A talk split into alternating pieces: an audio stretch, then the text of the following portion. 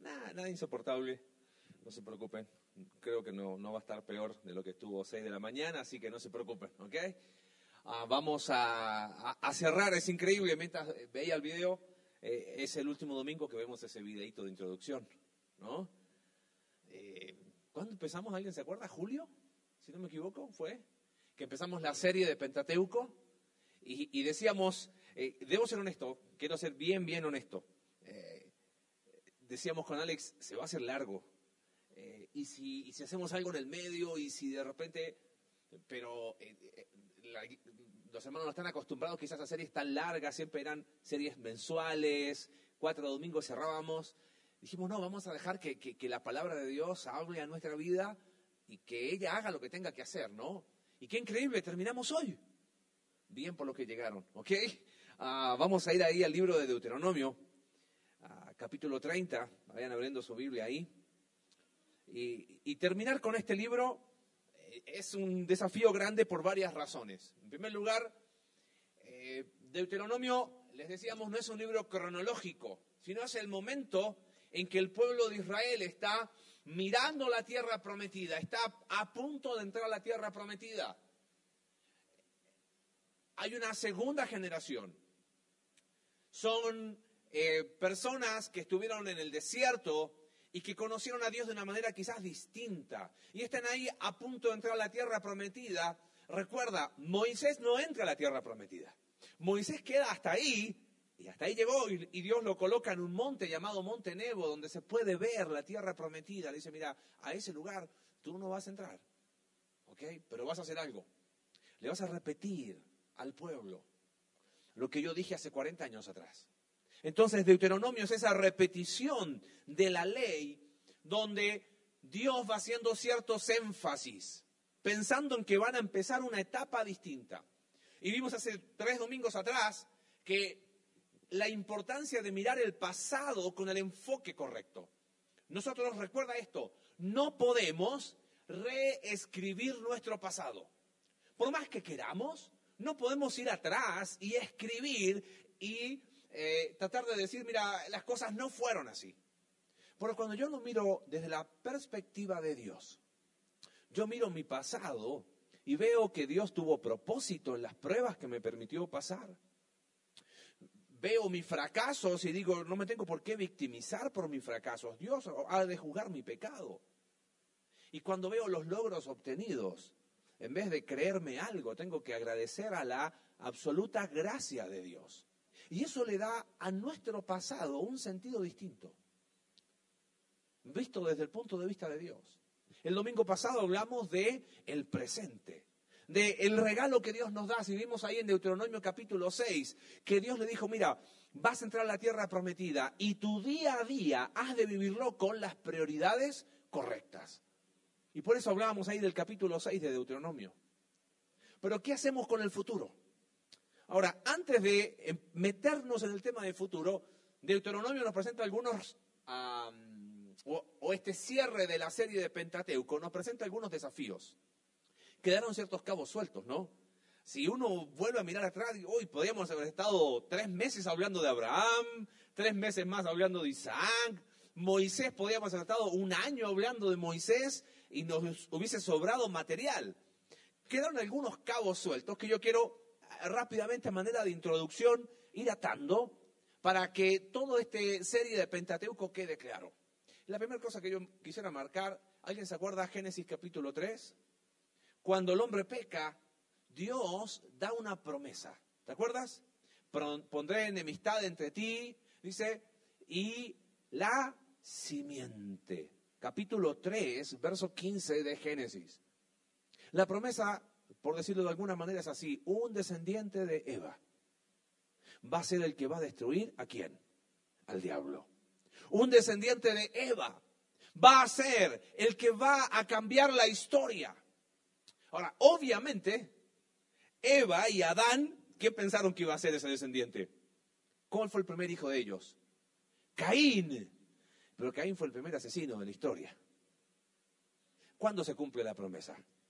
No se cumple ni con Moisés, no se cumple con ninguno de los hombres que hemos visto. Gálatas capítulo 4, verso 4 dice que cuando vino el cumplimiento del tiempo, Dios envió a quién? A su Hijo, nacido de mujer, nacido bajo la ley. ¿Sabes qué? Pensando un poquito en eso, creo que hay algo que tenemos que abrazarnos como una verdad. Es que Dios cumple sus promesas. Uno mira atrás y dice, claro, el, el primer promesa dada al hombre. Mm, Adán no vio el cumplimiento. Abraham no vio el cumplimiento. Isaac, Jacob, José no vieron el cumplimiento. Moisés no vio el cumplimiento.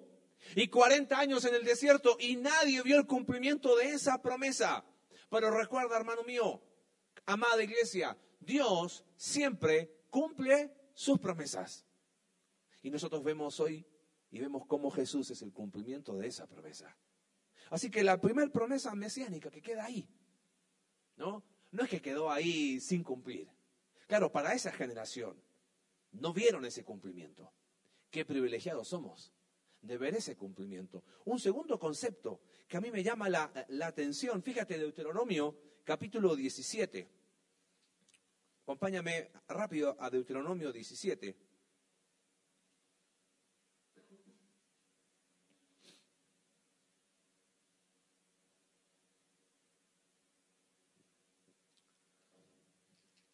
Perdón, 18, 18, 15. Dice, profeta de en medio de ti, de tus hermanos como yo, te levantará Jehová, tu Dios. A él oiréis. ¿Quién iba a ser ese profeta? Jesús. ¿No? Eh, no tengo el tiempo, Hechos capítulo 3. Dice, oye, aquel que fue levantado es Jesús, a él van a oír. Sin embargo, quiero hacer aquí un pequeño lección otra vez en estos cabos sueltos. Tú tienes que entender algo. ¿Quién ha sido la figura preponderante por 40 años para este pueblo? ¿Quién fue? Moisés. Moisés ha sido un hombre que ha marcado la historia de este pueblo. Y resulta que van a entrar a la tierra prometida y Moisés le dice, no te preocupes, profeta se va a levantar. Ahora, ¿quién es el cumplimiento de esa profecía de Deuteronomio 18? Jesús. Pero vemos que después de Deuteronomio nos sigue Mateo, ¿no? Ahora, imagínate la sensación del pueblo. Hey, vamos a entrar a la tierra prometida y ¿quién no va a estar? Moisés no va a estar. ¿Qué vamos a hacer? ¿Qué va a suceder con el pueblo? Pero a mí me encanta lo que hace Moisés. Fíjate, te lo voy a leer rápido, Deuteronomio capítulo 3, verso 21. Dice, ordené también a Josué en aquel tiempo diciendo, tus ojos vieron todo lo que Jehová vuestro Dios ha hecho a aquellos dos reyes. Así hará Jehová a todos los reinos a los cuales pasarás tú. No los temáis, porque Jehová vuestro Dios, Él es el que pelea por vosotros. Deuteronomio capítulo 31. Fíjate que dice Moisés respecto de Josué. Verso 7. Y llamó Moisés a Josué y le dijo en presencia de todo Israel, esfuérzate y anímate, porque tú entrarás con este pueblo a la tierra que juró Jehová a sus padres que les daría, y tú se la harás heredar. Y Jehová va delante de ti él estará contigo, no te dejará ni te desamparará. No temas ni te intimides. Si bien hay una profecía de un profeta que se cumple en Jesús, Moisés hizo algo que yo creo que es otra lección para nosotros cerrando Pentateuco. Si recién hablábamos que Dios cumple sus promesas, a la luz de esta situación, ¿sabes qué uno puede ver? Es necesario preparar la próxima generación. Eh, ahí va a aparecer una frase súper obvia. A mí me encanta un hombre de Dios que ha sido de mucha influencia en mi vida. Él me dice, yo soy el rey de lo obvio. Y cada vez que te diga algo, te voy a decir cosas súper obvias. Dice, el discipulado personal es una responsabilidad personal. ¿Ok? Moisés no tuvo más. La profecía se cumplió cientos de miles de años después en Jesús. Pero Moisés no estuvo más. ¿Pero qué hizo Moisés? Terminando el Pentateuco. ¿Preparó a quién? A Josué. Y José fue, Josué fue capaz de hacer las cosas que Dios le pidió porque hubo un Moisés que lo preparó. Permíteme, cerrando Pentateuco, porque hay muchas cosas en el corazón cerrando esta serie. Yo te, te hago una pregunta bien honesta. De los presentes que estamos acá, no levantes tu mano. ¿Quién ha sido bendecido por un discipulado personal? ¿Quién ha sido bendecido por alguien que se sentó, que te explicó las escrituras, que te orientó, que respondió tus preguntas? No estoy diciendo que llevó un curso, que fue capaz de ponerse a tu lado y encaminarte. Bueno, ahora te, to- te toca a ti hacerlo con otro. ¿Te das cuenta? Porque si no, esto termina acá. ¿Entiendes o no?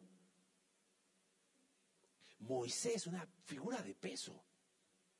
Porque el discipulado personal es obvio, no es una responsabilidad grupal. Por eso es discipulado personal. Es una responsabilidad personal. Como iglesias, para el 2018, lo que hablamos el día del aniversario, estamos hablando de consolidar cosas, vamos a seguir profundizando la necesidad de crecer en nuestros grupos conexión y donde queremos que el porcentaje de los que asiste el domingo cada vez sea mayor los que están en los grupos. Pero no podemos dejar a un lado el discipulado personal.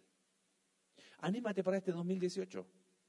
No te digo créete Moisés. Oh, oh, oh, me dijeron que era Moisés. No, no, no, pero oye, ¿a, a quién puede ser de influencia? Porque si lo hicieron contigo, entonces ahora tu responsabilidad es hacerlo con quién? Con otro. No, pero es que a mí me, me llevan discipulando tres años y me falta mucho. No, hombre, si fuera por eso, ¿ah? a todos seguiríamos, ¿no? Pero así como recibimos de gracia, ¿qué tenemos que hacer?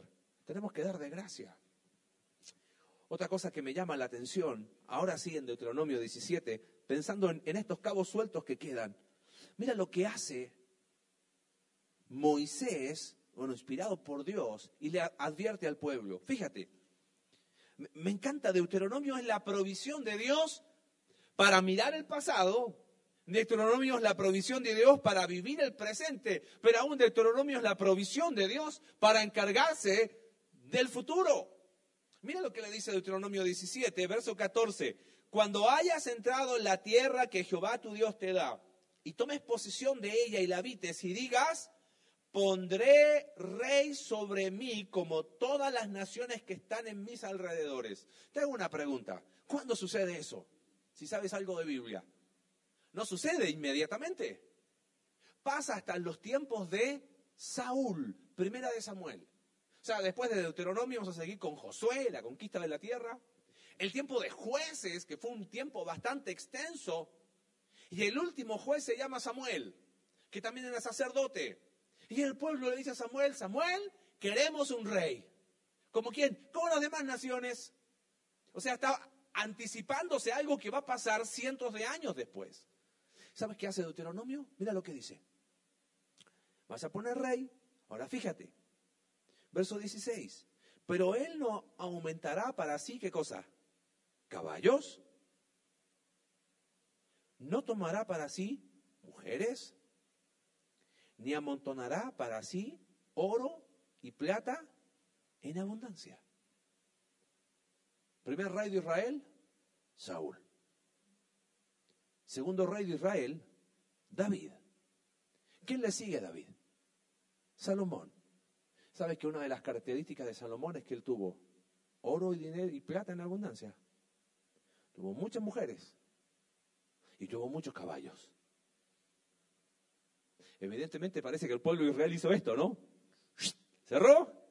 No, hombre, echémosle para adelante con, el, el texto cerrado. Ahora, vuelva a Deuteronomio y fíjate, hay- una, hay una instrucción más. Verso 18.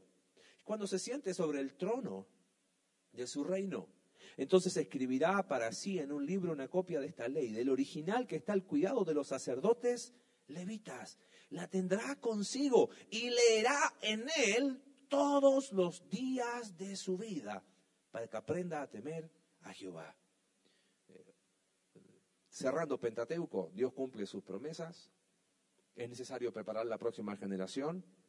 La palabra de Dios es irreemplazable. Mira, vas a tener rey, les dice Moisés a su pueblo. Pero eh, aguas. Los levitas tienen una copia de la ley, ¿ok? Nadie más la puede tener, pero tú sí la vas a tener. Y vas a hacer una copia todos los días. Y vas a leerla todos los días. ¿Sabes qué? No tengo el tiempo de verlo, Segunda de Reyes, en tiempos del rey Josías, capítulo 20. ¿Sabes qué había pasado con el pueblo de Israel? Ya no iba a adorar ídolos fuera del templo. Habían metido sus ídolos adentro del templo. ¿Me capta la idea? Iban al, templo a adorar a Jehová y, mataban dos pájaros de un tiro, ¿ok? Dos por uno. Bueno, adoramos a, Jehová dos centímetros más acá, voy a adorar a Baal, bueno, cinco centímetros más acá, a, Astarot, y, acá a, Moloch los habían metido adentro.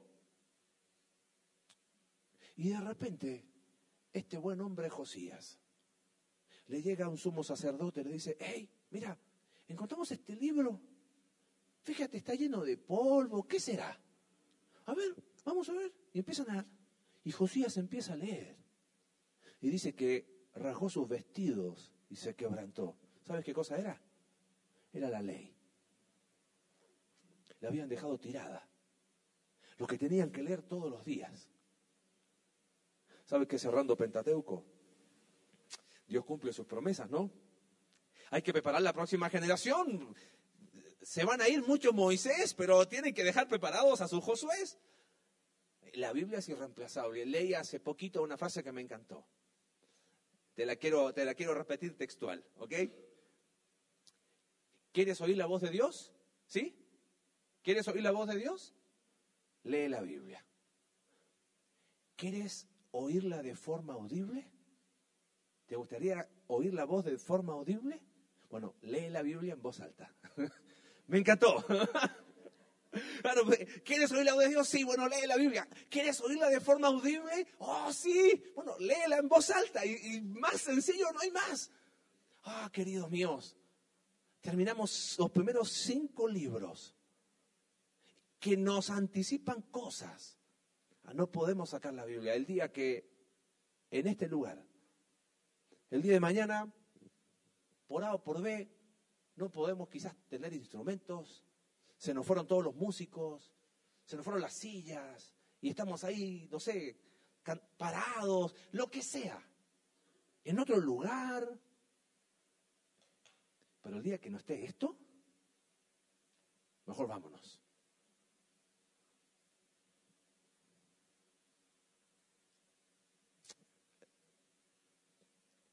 ¿Cómo poder cerrar pensando en el futuro en este con este libro de Deuteronomio. ¿Saben? Me gustaría pensar, eh, y acompáñame Deuteronomio, ahora sí capítulo 30, por favor, en algunas verdades que, porque dije, a ver, ¿a, dónde me voy? Porque Deuteronomio está bastante extenso y habla mucho respecto al futuro, ¿no? Vemos cómo él mismo les anticipa. Es más, eh, no tengo el tiempo de verlo, pero mismo libro de Deuteronomio le dice, ustedes van a pecar, va a venir mi juicio y van a ir a naciones exiliados. ¿Sabes que eso pasó después en tiempo de que el pueblo de Israel va a Babilonia? En Deuteronomio ya lo había anticipado. Y ahí mismo en Deuteronomio dice, es más, van a volver y yo los voy a restaurar. Me encanta, hablábamos el domingo pasado que eh, Deuteronomio tiene una forma legal de escritura, es como una especie de contrato, pero no es un contrato con letra chica, es un contrato con letras enormes, donde nos dice claramente lo que va a pasar. Ahora, ¿cómo, cómo pensar en un futuro a la luz de este libro? Mira, me gustaría, a ver si me captas esta idea. El domingo pasado hablábamos lo siguiente. ¿Podemos reescribir nuestro pasado? No. ¿Podemos vivir hoy el futuro? Tampoco. ¿Qué nos regala Dios? El hoy. Pero hay un problema cuando yo hago un exagerado énfasis en el hoy. Un autor le llama vivimos una vida centrada en el ahorismo, ¿ok? O sea, de ahora, ahora, ahorita ya. Vivir en el ahorismo. Vive tu momento. ¿O no? ¿Has escuchado esos conceptos? Vívelo ya. ¡Ey! ¿Lo sientes? Hazlo. ¿Lo sientes en tu corazón? Sí, vívelo. Y es como que nos enfocamos tanto en un presentismo que nos olvidamos que el regalo que Dios nos da se llama hoy, que se llama hoy, cómo lo vivo hoy, va a afectar sí o sí, ¿qué cosa? El futuro. Pero es como que, no te importa, tienes una vida, vívela. Lo sientes, hazlo. Si estás ahí es porque llegó tu momento. Lánzate. Y se lanzan, ¿viste? Para terminar pegados contra el piso. Cuando vivimos una vida centrada en ese agorismo, sabes que olvidamos nuestra verdadera identidad. Somos esclavos de las circunstancias, de las emociones, de las oportunidades. Bueno, lo que pasa es que era el momento y había que hacerlo. mi identidad es Cristo. Y si yo encuentro mi verdadera identidad en Cristo, no solamente mi pasado toma sentido, mi presente toma sentido y ese presente afecta a mi futuro. A veces vivimos ese agorismo tan, tan absortos. No, no, no, porque es el hoy, el hoy. Nos olvidamos que el verdadero dueño de esta historia, o el verdadero protagonista de esta historia, ¿quién es? Lo empezamos el primer domingo que hablamos de Pentateuco. Dios nos invita a ser parte de qué? De su historia. Ah, pero nosotros queremos vivir en la hora.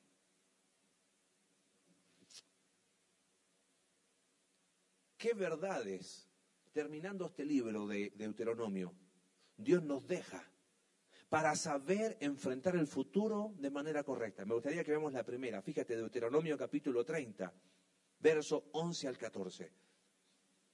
Lo leo, dice, porque este mandamiento que yo te ordeno hoy, ¿qué mandamiento? Pues todo lo que les ha dicho, ¿no? Ya viene del capítulo 1 repitiendo una serie de instrucciones. Estas instrucciones, estos mandamientos, estos decretos que yo te ordeno hoy, dice, no es demasiado difícil para ti. ¿Cómo podríamos traducir esa expresión? no es algo incomprensible. O sea, no te estoy diciendo algo que tú no puedes entender. No es algo muy difícil para ti, ni está lejos. Mira cómo sigue, eh, eh, me, encanta aquí porque lo explica con peras y manzanas. Dice, no está en el cielo para que digas quién subirá por nosotros al cielo y nos lo traerá y nos lo hará oír para que lo cumplamos. O sea, le dice primero, no es incomprensible, Segundo, eh, no es inaccesible, no es que eh, no está en el cielo como para decir, oh, está tan lejos lo que Dios nos dice, que ¿quién puede subir? Ahora, ¿qué más dice? Ni está al otro lado del mar, para que digas quién pasará por nosotros el mar, para que nos lo traiga y nos los haga oír, a fin de que lo cumplamos. ¿Te lo puedo explicar más sencillo todavía? Lo que está haciendo acá Dios a través de Moisés es anticiparse a la excusa que tú y yo siempre damos.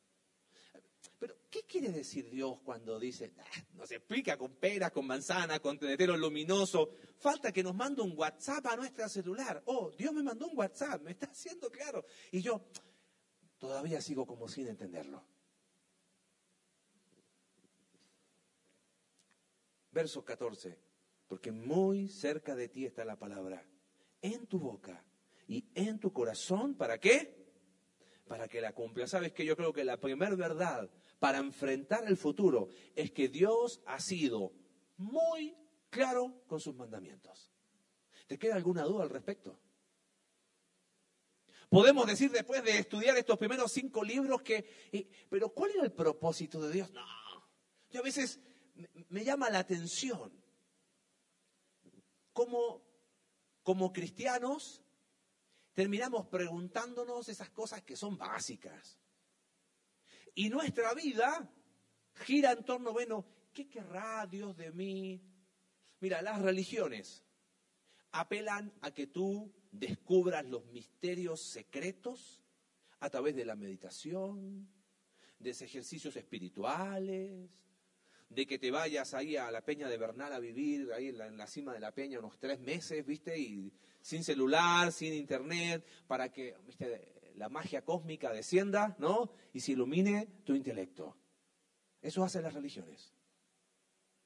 ¿Sabe que Dios para enfrentar el futuro nos dice en primer lugar que Él ha sido muy claro con sus mandamientos?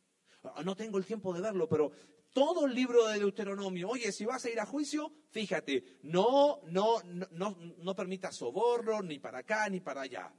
Va a haber tiempos en que va a venir un rey. Bueno, acá están las instrucciones. Vas a tener ciudades de refugio para ayudar a los que hacen cosas a lo mejor y necesitan un juicio cabal. Vas a ser responsable con tus primicias y tus diezmos. Una tras otra, una tras otra. Tan claro es Dios que sabes qué, ¿viste alguna vez cuando esos profesores estaban explicando y de repente sacaban algo y con algo didáctico lo explicaban y uno no se olvida más? Mira, vamos a ver una imagen ahora, ¿ok? ¿Qué ves ahí? Una imagen, sí, obvio, ¿no? Pero eh, eso son dos montes, ¿ok? El monte Ebal y el monte Gerizim. Entre ambos montes, hoy hay una ciudad que se llama Siquem, pero esos dos montes, Dios, fíjese, no pierda su Biblia para que se dé cuenta que no es, no es invento mío, Deuteronomio capítulo 27.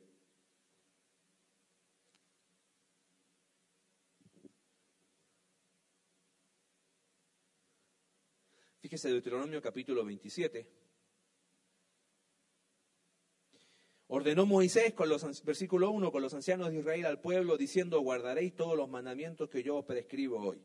El día que pases el Jordán a la tierra, levantarás piedras grandes, revocarás con cal, escribirás en ellas todas las palabras de esta ley. Cuando hayas pasado para entrar a la tierra de Jehová, tu Dios te da, tierra que fluye leche y miel. Verso 4, cuando pues hayas pasado el Jordán, levantarás estas piedras que yo os mando hoy. ¿En qué monte? Ebal. ¿Ok? Seguimos leyendo un poquito más.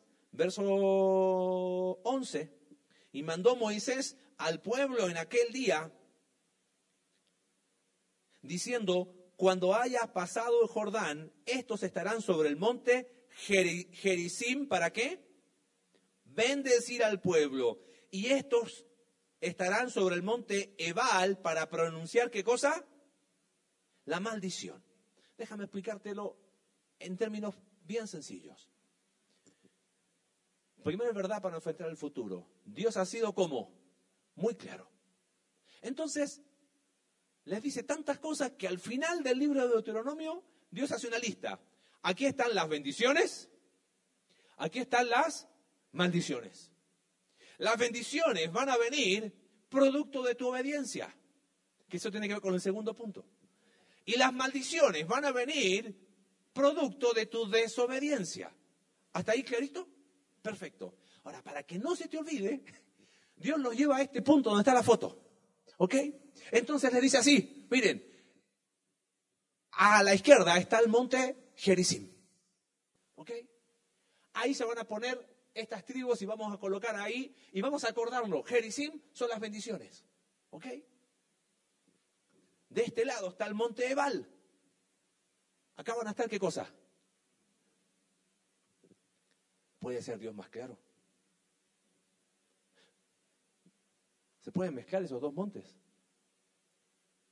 ¿Puedo estar con un pie en un monte y con un pie en el otro monte? ¿Puedo decir, bueno, la mitad de mi vida la voy a pasar en uno eh, y la otra mitad va al otro lado? Dime, ¿podía ser Dios más claro? Fue explícito en decirlo como no, nos cuesta quedarnos, eh, es como la, pizarrita que está para los anuncios, ¿no? Si, ¿no? si no lo escuchaste aquí, lo puedes ver allá. Ok, mira, acá están. bendiciones, bendiciones. ¿Ok? Perfecto. Acá están todas las bendiciones. Si tú has de obedecer a Jehová, Dios va a bendecir tu vida. Y no estoy hablando de prosperidad material, estoy hablando de ley de causa y efecto, que es lo que vamos a ver después. Acá están las maldiciones. ¿Ok? Para que no se te olvide Mira, ahí están los dos montes. Elige dónde vas a vivir. Elige dónde vas a poner tus pies. Porque vas a entrar a la tierra prometida. Y yo he sido muy claro respecto a mis mandamientos. ¿Sabes qué? Yo pensaba para nosotros que Él ha sido claro desde el principio, ¿no? Desde Génesis capítulo 1 y capítulo 2. Adán y Eva no podían decir que Dios no fue claro. Esta semana, y les abro mi corazón con eso, ¿no? Hablábamos con Alex, una situación puntual, y veíamos el futuro. Y decíamos, uy, se viene la tormenta. Y estudiando decía, Señor, si tú fuiste claro desde el principio, ¿por qué angustiarnos? Seamos honestos, el futuro nos angustia, ¿no? Por eso leemos el horóscopo, por eso vamos a que nos echen las cartas, que nos miren el café, no sé, todas esas tonteras, ¿no? Nos angustia el futuro. Y, el próximo año hay elecciones presidenciales y si sale tal, va a pasar esto, pero si sale tal, no. Y, y vivimos pensando en el futuro. ¿Y eso ha sido claro o no? Pablo dice que las aflicciones del tiempo presente no son comparables con la gloria venidera. Pablo, por enfrentar la muerte, dice, mira, para mí vivir es Cristo. ¿Y el morir? Y pensaba, y, y, le soy honesto en eso. El futuro es seguro, ¿sabes por qué? Porque Dios ha sido claro. Él ha sido claro. Él no nos ha prometido cosas que nosotros a veces creemos, pero sí nos ha prometido cosas que a veces nosotros hemos olvidado. ¿Se ha cortado la mano de Jehová? No. ¿En qué momento de todos los años para atrás no estuvo la mano de Jehová guiando al pueblo de Israel? Y pensaba en 2 Timoteo capítulo 2, si fuéramos infieles, Él permanece fiel, Él no puede negarse a sí mismo. ¿Por qué angustiarnos por el futuro si Dios ha sido muy claro? Y nos pone en ese monte. Ahí están las bendiciones, ahí están las maldiciones. No podemos estar en ambos lugares. ¿eh? Segunda verdad, volviendo a Deuteronomio capítulo 30.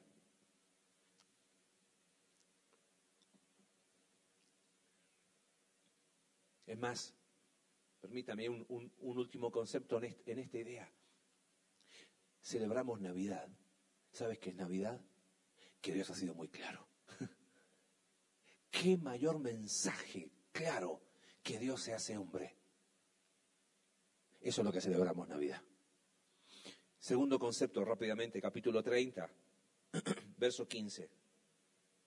Dice, mira, yo he puesto delante de ti hoy la vida y el bien, la muerte y el mal, porque yo te mando hoy que ames a Jehová tu Dios, que andes en sus caminos y guardes sus mandamientos y sus estatutos y sus decretos, para que vivas y seas multiplicado. Jehová tu Dios te bendiga. Verso 17. Pero si tu corazón se apartare y no oyeres y te dejares extraviar y te inclinares a dioses ajenos y les sirvieres, yo os protesto hoy que de cierto pereceréis no prolongaréis vuestros días sobre la tierra donde vais, pasando el Jordán, para entrar en posición de ella. En primer lugar, dijimos, Dios ha sido muy claro con sus mandamientos. Segunda verdad para enfrentar el futuro, Dios ha puesto sobre nosotros la responsabilidad de nuestras decisiones.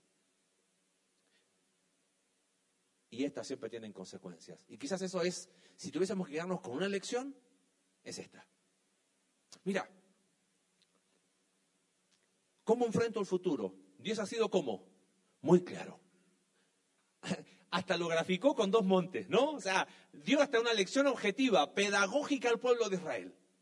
La segunda verdad es que Dios ha puesto sobre nosotros la responsabilidad de nuestras decisiones. Y nunca te olvides de esto. Estas siempre tienen consecuencias. Mira, El verso 15 no está hablando de que lo justificamos por obras.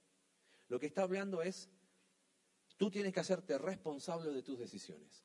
Me encanta este concepto de responsabilidad. ¿Has escuchado hablar de esta idea de que Dios nos dio libre albedrío? ¿Lo escuchaste alguna vez? No me gusta esa expresión. ¿Sabes por qué? Porque es como, bueno, Dios te, Dios te dio libre albedrío. Haz lo que quieras. Total, Me gusta más la palabra responsabilidad. Es como que siento que me la ponen en la espalda, ¿no? ¿Ok? ¿Dios es claro? Sí. Ahora te hace responsable a ti, a ti, a ti y a mí de nuestras decisiones. ¿Vas a encarar el futuro? Perfecto. Lo que decidas hoy inevitablemente va a repercutir en ese futuro. Entonces Dios es claro respecto a instrucciones para reyes, qué van a hacer cuando entren a la tierra prometida, qué van a hacer con las naciones paganas, súper claro con eso. Tan claro es que después le dice, mira, yo pongo aquí, versículo 15, la vida y el bien, la muerte y el pan. Aquí no hay grises, le dice Dios. Ahora, si tú eliges esto, mira lo que va a pasar. Esto. Eliges esto otro, va a pasar esto. No digas que no te lo dije. Porque Dios nos hace responsables de nuestras decisiones. Sabes, a mí me llama la atención y, lo voy a ver bien, rápido. En Edén, Dios fue claro, ¿o no? ¿E hizo a Adán y Eva responsables de sus decisiones? Sí. En el libro de Josué, capítulo 24, verso 15, él le dice al pueblo, miren, ustedes escojan a quién van a servir. Si a los ídolos, a quienes sirvieron vuestros padres, del otro lado del río, dice, pero yo en mi casa serviremos a Jehová. ¿Qué hizo el pueblo? Sirvió a los ídolos. Y vino Josué. Vino el tiempo de jueces. Somos responsables de nuestras decisiones y las decisiones tienen qué cosa? Consecuencias. Primera de Reyes, capítulo 18, verso 20, 21. Elías está ante un pueblo y le dice, ¿hasta cuándo van ustedes ir claudicando? Un tiempo sí, un tiempo no. Entre Jehová y Baal, dos caminos. Jehová es Dios, síganle. ¿Ustedes creen que Baal es Dios? Bueno, síganle a Baal. ¿Saben lo que me llama la atención? Dice el texto, y el pueblo no respondió palabra. ¿Sabes qué decidió el pueblo de Israel? Fue por Baal. Y vino después el peor tiempo, en los tiempos de los reyes. Jeremías capítulo 6, verso 16. Dios levanta a un profeta, le dice él al pueblo, ¡Ey! Paraos, les dice Jeremías. Miren, miren los caminos. Preguntad por las sendas antiguas cuál fue el buen camino. Caminen ahora otra vez por donde tenían que haber estado caminando. ¿Sabes qué le dijo el pueblo? No. ¿Sabes qué vino después? Babilonia. ¿Dios nos hace responsables de nuestras decisiones? Sí, y siempre tienen consecuencias. Jesús mismo vino a su pueblo. A lo suyo vino y los suyos qué? No le recibieron. ¿Y qué vino después? Años 70, destrucción sobre el pueblo de Israel. Y la dispersión hasta el día de hoy. Dios ha sido claro, ¿no? Sí. ¿Dios nos hace responsable de nuestras decisiones? Sí. Me, me, encanta esta expresión. Mire, un milagro es cuando Dios hace que los efectos ocurran sin el empleo de las causas. Solo Dios puede hacer eso. Ahora, Él no nos enseña a vivir en espera de milagros. ¿Me capta la idea? Un milagro es cuando Dios hace que los efectos ocurran sin el empleo de las causas. Pero Dios no nos llama a estar esperando milagros. Oh Señor, haz un milagro, no tengo trabajo y espero que me caiga una cajita del cielo. No, eso no va a ocurrir. ¿Qué va a ocurrir? Que tienes que buscar trabajo. Porque hay un principio, es que Dios nos invita diariamente a obtener los fines deseados usando los medios correctos. En Gálatas capítulo 4, 6, versículo 7 ah, lo dice, no os engañéis, Dios no puede ser burlado. Todo lo que el hombre sembrare, eso también segará. Sabes que eh, yo veo aquí esta lección tan, tan profunda en ese ahorismo que decíamos al inicio, ¿no? Oh, vive tu momento. Bueno, que las cosas se dieron y... No, Dios te hace responsable de tus decisiones. Yo me doy cuenta a veces cuando llegan a pedir consejo. Sí, lo que pasa es que está bien, pero eh, Alex siempre usa una frase que a mí me encanta. Las cosas no, suceden en un vacío. ¿Qué pasó antes?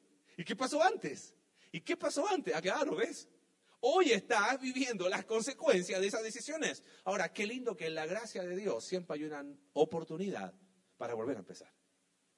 Para pararse, haciéndonos cargo de nuestras consecuencias, sí. pero avanzar. Último lugar, volvemos a Deuteronomio capítulo 30. ¿Qué verdades nos da Dios para enfrentar el futuro? Dijimos, Dios ha sido claro con sus mandamientos. Dios pone sobre nosotros la responsabilidad de nuestras decisiones y me encanta porque es como que se cierra el círculo de una manera súper eh, obvia, pero exageradamente de gracia de Dios. Porque en último lugar, mira lo que dice el verso 19, a los cielos y a la tierra llamo por testigos hoy contra vosotros, que os he puesto delante la vida y la muerte, la bendición y la maldición. Y mira lo que dice, escoge pues la vida, para que vivas tú y tu descendencia, amando a Jehová tu Dios, atendiendo su voz y siguiéndole a Él, porque Él es vida para ti, prolongación de tus días, a fin de que habites sobre la tierra que juró Jehová a tus padres, Abraham, Isaac y Jacob, que les había de dar. Tercer lugar, Dios dándonos esa responsabilidad, aún nos muestra el camino por donde debemos andar. Y a mí este concepto me llamó la atención, porque mira, sígueme con la idea. ¿Dios es claro? Sí. ¿Vas a enfrentar el futuro, Israel? ¿Vamos a enfrentar el futuro, querida iglesia? ¿Dios ha sido claro con nosotros? Explícitamente claro. Ahí está Ebal y Gerizim. Nunca más se te puede olvidar. Ahora, ante lo que tienes que hacer, Dios nos hace responsable de qué? De mis decisiones. ¿Ok? Y nos dice que tienen consecuencias. Ahora, pero Dios es tan bueno y misericordioso que te dice, mira, ahí está Ebal y Gerizim, ¿no? Ahí están las bendiciones y las maldiciones. Dios nos dice, bueno, ve tú qué vas a hacer. ¿Qué dice el texto bíblico? Escoge, pues, por favor. Yo casi veo hasta un, como una especie de ruego de parte de Dios. ¿Te das cuenta? Mira, a los cielos y a la tierra llamo por testigos. Esto es algo solemne. Te hago responsable, dice Dios. Pongo delante de ti la vida y la muerte, la bendición y la maldición. Fíjate qué vas a hacer. ¿Dice eso Dios? No. Escoge pues para ti qué cosa? La vida. Dios hasta es claro en decirnos, mira, muchachos, es verdad, yo los hago responsables. Aquí está el camino. Camino A, camino B. Elíjanela.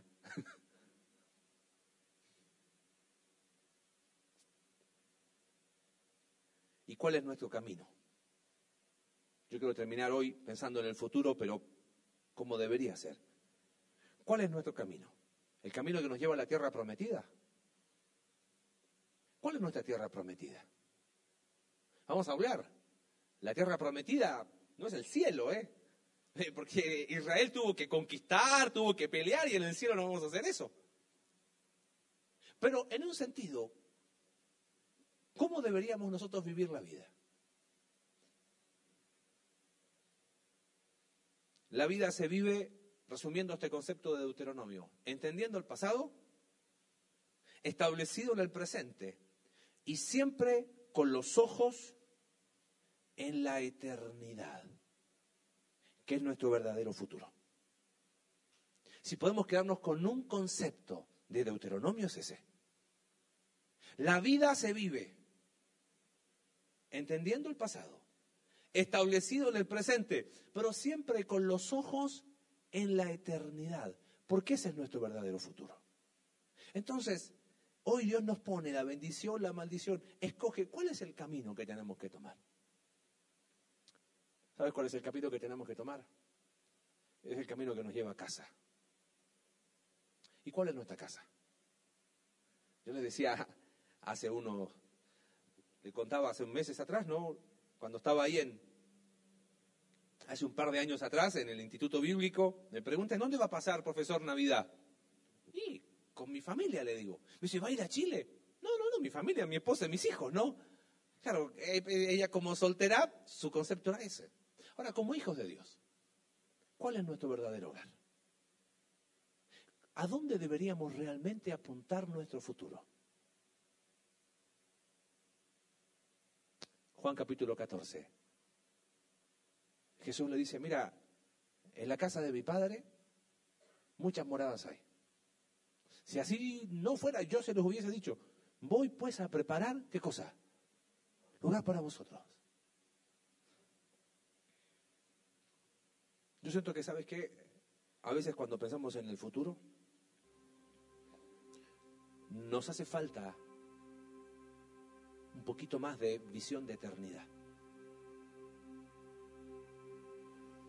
No te puedo garantizar que los años que nos queden en la tierra van a ser los mejores.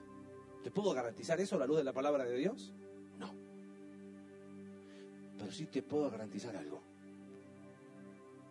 Que hay un camino que nos lleva a casa. Y la casa está más allá. Escuché una historia que me encantó. Se cuenta que un viejo barco, las calderas estaban ya por explotar, les entraba agua por todas partes y una tormenta con unas olas enormes.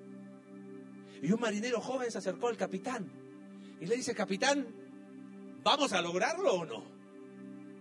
Y el capitán le dijo, mira, como puedes ver, este es un barco viejo. Está entrando tanta agua que probablemente, si sigue así, nos vamos a hundir. Y si no nos hundimos, las calderas están tan débiles que probablemente vamos a explotar y vamos a salir por cualquier lado. Y el capitán le dijo algo, y yo creo que hay, una lección espiritual muy linda.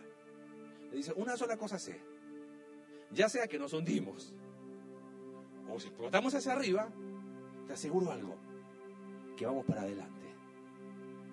Y sabes que espiritualmente hablando, eso es ver el futuro desde la óptica de Dios. Puede que a lo mejor alguno de nosotros partamos a la presencia del Señor. O el Señor venga por nosotros. No lo sé. Pero de algo estoy seguro. Que el camino a casa va adelante. Tenemos que apropiarnos de lo que dijo Pablo. Ya que hemos resucitado con Cristo, ¿qué tenemos que hacer? Buscar las cosas de arriba. Donde está Cristo sentado a la diestra de Dios. Dejemos de mirar el agorismo, ay sí, y, hacemos de nuestra vida el centro del universo contándonos nuestros problemas a medio mundo. ¿Qué pasó? ¿Y dónde está el futuro? Poner la mira en las cosas de arriba, no en la de la tierra. Porque habéis muerto y vuestra vida está escondida con Cristo en Dios. Cuando Cristo, vuestra vida, se manifieste, entonces vosotros seréis manifestados con Él en gloria ya sea que vaya así o vaya acá, el camino a casa siempre está adelante. Señor, en esta mañana, terminando este precioso libro de Deuteronomio y esta serie, cuántas lecciones para el corazón. Hemos podido ver que necesitamos de tu perspectiva para entender nuestro pasado. Y no estar preso de ese pasado, sino aprender. Que necesitamos, Señor, establecer prioridades para vivir el presente que tú nos das. Pero Señor, ¿cuánto falta nos hace la determinación para mirar el futuro a tu manera? Señor, tú has sido claro con nosotros. Tan claro que nos hace responsables de nuestras decisiones.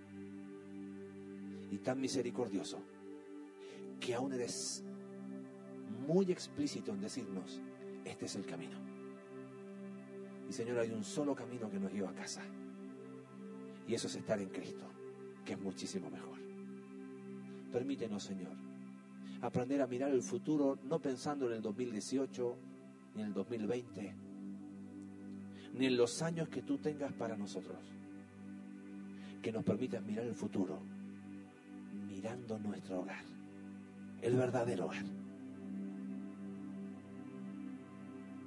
Gracias Señor. Oramos en el nombre de Jesús. Amén.